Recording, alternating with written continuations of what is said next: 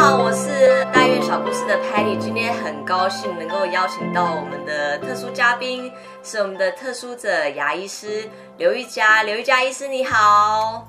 哎，你好。嗯，很高兴能够参与这样子一个节目，呃，相信会带来很有很新、很很有趣的资讯。大家应该很好奇，到底什么是特殊者牙科、特殊者牙医师？你们每天的日常都是在做些什么事情？有哪些跟一般的牙医师不一样？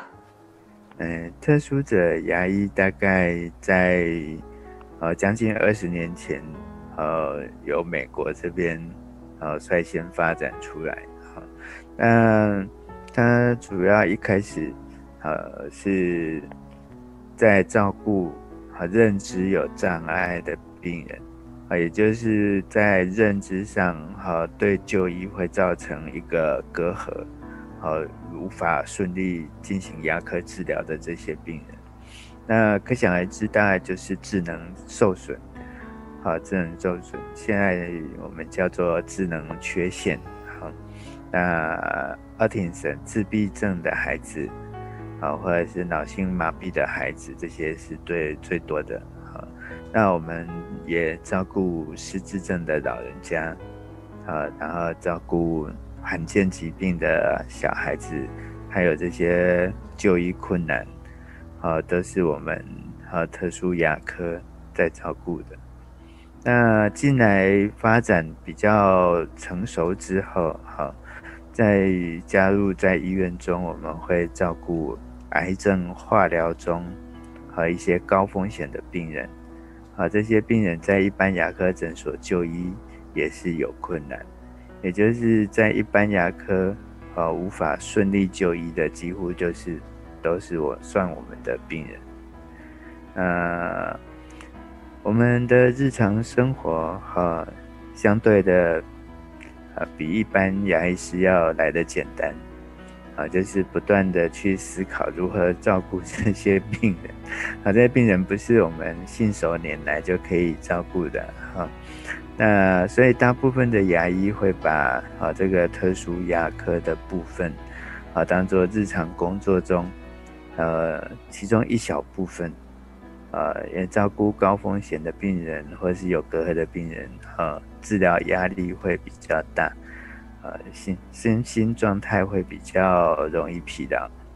那我们有一群专科医师，好，在不管在美国还是在台湾，好，对于特殊者牙科的医疗都有专科医师制度。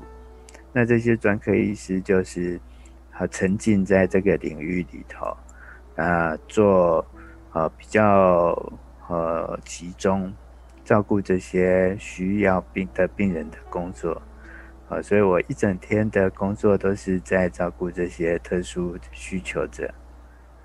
啊，那他们在就医上，好说特别，大概就是认知嘛，好认知不足，好，所以你叫他张嘴巴，他可能闭得更紧，好，你叫他闭上嘴巴，他可能张开啊啊叫，好，哎，所以我们有很多方法来照顾他们。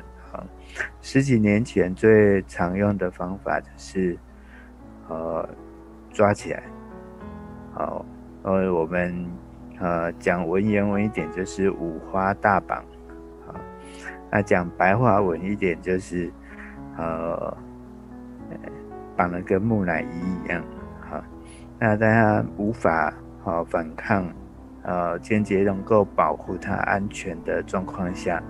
我们来照顾这些病人，提供牙科医疗。那再来，呃，就带入我们儿童牙科的一些技术。呃，儿童牙科的技术主要在行为的诱导，呃，慢慢的，呃，去改变他们的行为。啊，但是他们跟儿童牙科比起来，哈，难难度大概是在照顾零到三岁的小小孩。因为他们的认知有障碍，哈，甚至学习能力是不够的，哈，比三岁的小小孩还要难诱导，啊，所以在诱导这块，哈，相当的困难，啊，只有一些高手啊能够帮助用这种方法来帮助他们。那除了这些，呃，五花大绑啦，好，然后行为诱导啦，啊，其他的就都要靠药物，好来让病人能够镇静，好，能够全麻，啊，在呃丧失意识，然后安安静静的。在我们的治疗台上的时候，我们尽快的提供医疗，这样子，啊，这个大概就是我们日常的工作。听起来是一个蛮困难的工作。当初刘医师为什么会选择当特殊者牙医？为什么？嗯，很多人问这个问题。我从事这样子的工作内容，哈，大概。从牙医系毕业到现在二十年，我还没有想过真的为什么要这么做哈。我自己大概不知道原因，但是做起来蛮快乐的，就是了。啊，能够照顾这些孩子，真的蛮愉快的。呃，没有什么特殊原因呢。问倒我了。可是。因为你每天就像你讲的，你跟一般牙医你们遇到的状况可能就是非常的特殊，相对的是比较困难的一个工作，然后你一个病人疗程也可能拉的比较长。那这样子，特殊者牙医师，你们这个医疗团队是怎么支撑下去继续走这条路的？因为这条路其实不好走。我听过很多种理由啦，哈。比如有人说是上帝在不知道什么时候偷偷告诉他你要做这件事的，哦，也许不是上帝，是菩萨还是之类的，好，嗯，我是没有了，哦，我也不晓得。那也许有人觉得说这些孩子就是他的需要，哦，呃，一定要有人去做啊，好，那我也没有这么的。呃，有社会标杆意识之类的，那这这是一个，我觉得啊，对我来讲是一个很有趣的工作，好，那是一个呃，能够在能够在我的人生中提供这样的工作，我觉得很有意义，啊，那我也很满足。其实这些孩子都不太会讲话，好，他们。啊，你说要他们连爸爸妈妈都不会讲，他们自然也不会跟你讲谢谢。好，那爸爸妈妈照顾他们也都很辛苦。好，那像有些智能障碍的，照顾到四十岁，好，爸爸妈妈都六十几岁了。好，那也就是照顾三四十年下来，他们也没有力气再跟你说谢谢。好，但是，哎，就觉得很 OK。好，照顾这些病人是很 OK 的。通常，刘医师，你的病人一次的疗程都会多长？嗯，他们的专注力哈，还有适应不是那么强，呃，所以我们呃，如果在一般门诊能够照顾到的，呃，顶多半个小时、一个小时，呃，半个小时，我想应该是极限，呃。那如果要再做更长的治疗或多次的治疗，好，可能都会在考虑全身麻醉或者药物、其他药物的控制。呃，他们的集中力没有办法支撑那么久。那全身麻醉的病人这样子就会会是开刀的状态，是不是？才会需要全身麻醉那么久？嗯，类似开刀的状态，但是他们不是真的开刀，嗯。他们用成全身麻醉，让让孩子几乎就是在睡着的状态。他睡着之后，我们再设法哈，在他的嘴巴里面进行牙科的治疗，好，包括蛀牙填补啦，好，根管治疗，好，到牙周病控制，那到现在我们甚至能够做假牙，好。那当然拔牙是不得已的，好，那，但是他们在重建的部分还是受到很大的限制，好，所以全身麻醉是一个协助的手段，我们还是进行牙科的治疗。有没有你一天只够看一个病人，就是他真的需要非常久的时间？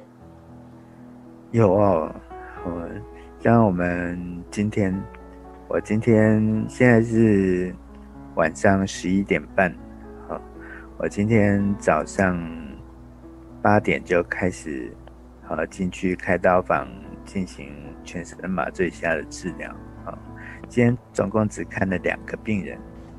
忙到下午五点才结束，呃，所以第一个病人就从八点照顾到十一点，好，那第二个病人从十一点半开始就一直照顾到四点左右才结束，所以我们今天只照顾了两个病人，真的辛苦了。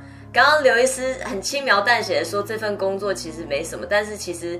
在我眼里，我我看了，我是非常的敬佩。然后我听说，像健保给付其实也没有很多。那这些医师在这种吃力不讨好之下，然后你们还，我知道刘医师你花钱到美国进修，我知道很多你的同事也是这样子，大家真的都辛苦了。还有家属跟病人真的也都辛苦了，真的不容易。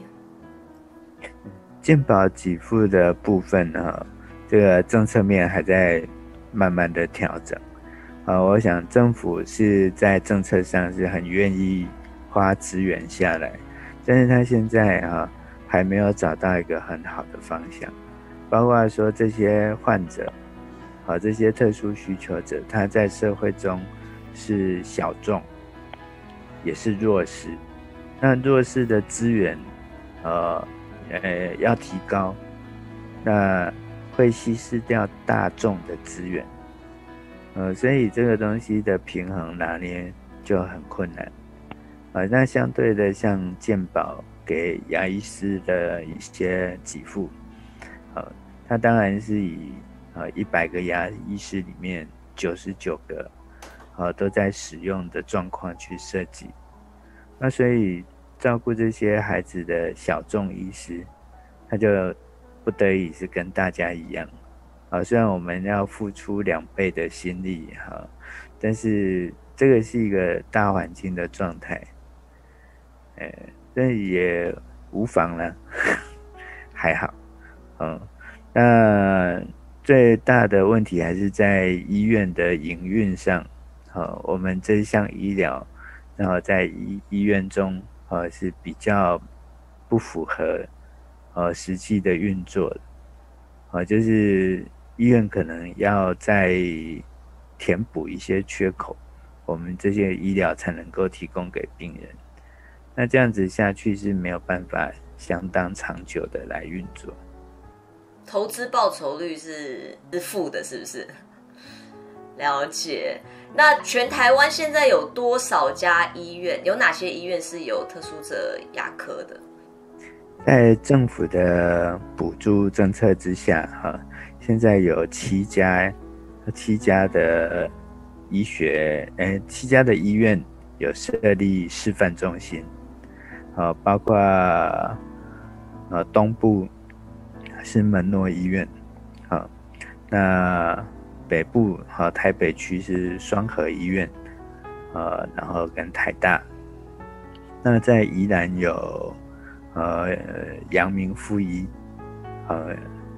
然后台中有中山医学院，呃，南部有成大，还有再往南有高雄，啊，高雄医学大学，啊，那这些示范中心，哈，接受政府的补助，它不是健保，哈，它是另外一项补助，那有设立，好，就是为这些患者提供。呃，全身麻醉下治疗，啊，或者是镇静下治疗的一个能力跟责任，啊，那这是最主要的部分。那在下一阶层呢，有一些医院呢，呃，类似像我们的医院，它大概就是比较倾向于社会责任的驱使，啊，那医院也愿意做，那也有医师愿意做，那我们就提供这样的医疗。那政府也有一点点的补助。呃那这样子提供的医院，呃，全台湾大概有二十二家，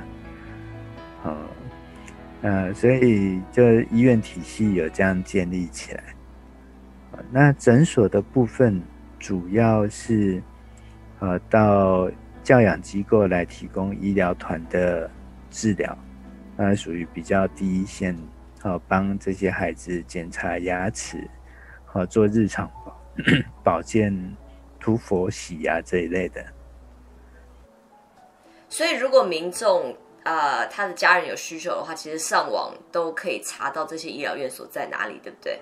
哦，可以哦。呃，在我们中央健保署的网站，好，里面就可以查询得到这些医疗院所的分布。好，甚至现在，因为台湾已经进入老年化的社会，哈。所以还可以查询到有在执行道宅医疗的牙医，它的分布，有需求都可以查询。所以这些应该在费用上面，政府或是其他一些机构也有帮忙补助，所以家属应该是不用太害怕去申请，对不对？对，这几乎哦都不需要额外再付费用。啊，在牙科的医疗上面，哈，特殊需求者的医疗跟一般的医疗的，好费用切解是一样的，好，只有重建做假牙会需要自己付费，那这些医疗全部都是政府买单。今天很高兴可以跟刘医师聊这么多，然后也让大家可以更认识特殊者牙医，然后真的也想要透过这个影片鼓励所有在特殊者。牙科岗位上的医护团队，大家都辛苦了。然后真的有你们很好，然后真的也呃要鼓励家属跟这些特殊需求者、这些患者，大家也真的都辛苦了。台湾也有很多很棒的医师，大家都很愿意可以协助。那政府也在加油，希望这些资源可以更妥善的运用，真的都可以让需要的人都可以使用得到这样。今天谢谢刘医师，不会不会。